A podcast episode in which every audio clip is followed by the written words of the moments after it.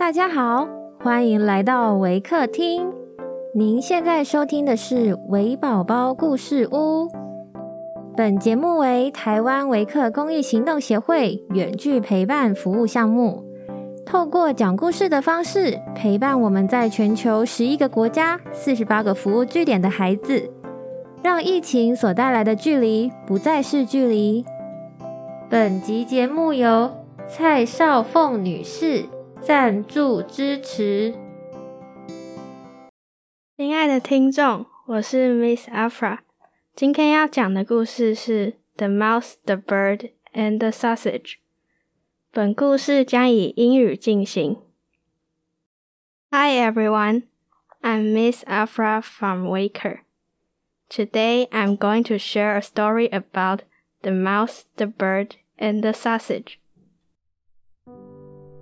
Once on a time, a mouse and a bird and a sausage lived and kept house together in perfect peace among themselves, and in great prosperity.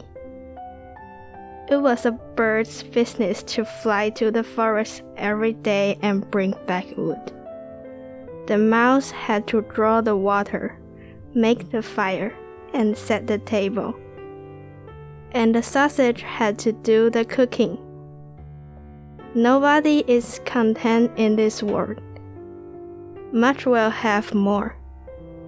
One day, the bird met another bird on the way and told him was his excellent condition in life.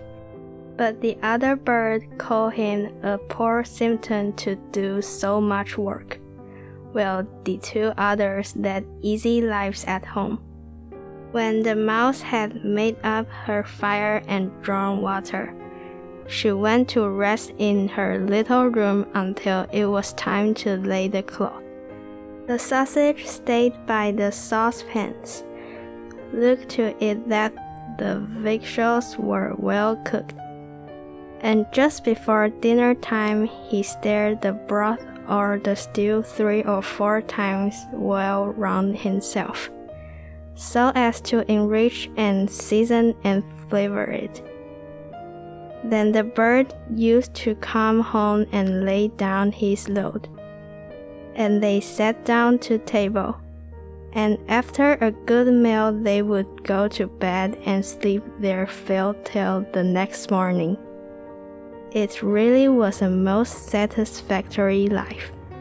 But the bird came to the resolution next day never again to fetch wood. He had, he said, been their slave long enough. Now they must change about and make a new arrangement.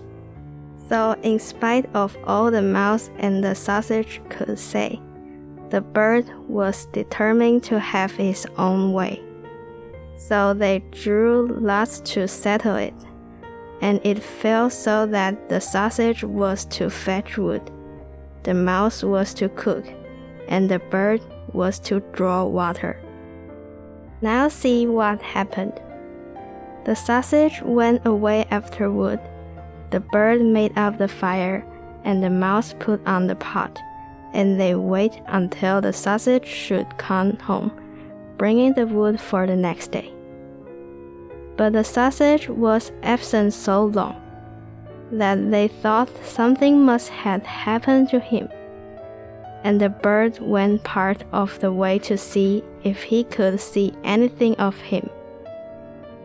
Not far off, he met with the dog on the road, who, looking upon the sausage as lawful prey, had picked him up and made an end of him. The bird then lodged a complaint against the dog as an open and flagrant robber, but it was all no good. As the dog declared that he had found forget letters upon the sausage, so that he deserved to lose his life. The bird then very sadly took up the wood and carried it home himself, and related to the mouse all he had seen and heard. They were both very troubled, but determined to look on the bright side of things, and still to remain together. And so the bird laid the cloth, and the mouse prepared the food, and finally got into the pot, as the sausage used to do, to stir and flavor the broth. But then she had to part with fur and skin, and lastly with life. And when the bird came to dish up the dinner, there was no cook to be seen. And he turned over the heap of wood, and looked and looked, but the cook never appeared again. By accident, the wood caught fire, and the bird hastened to fetch water to put it out. But he let fall the bucket in the well and hid himself after it. And as he couldn't get out again, he was obliged to be drowned.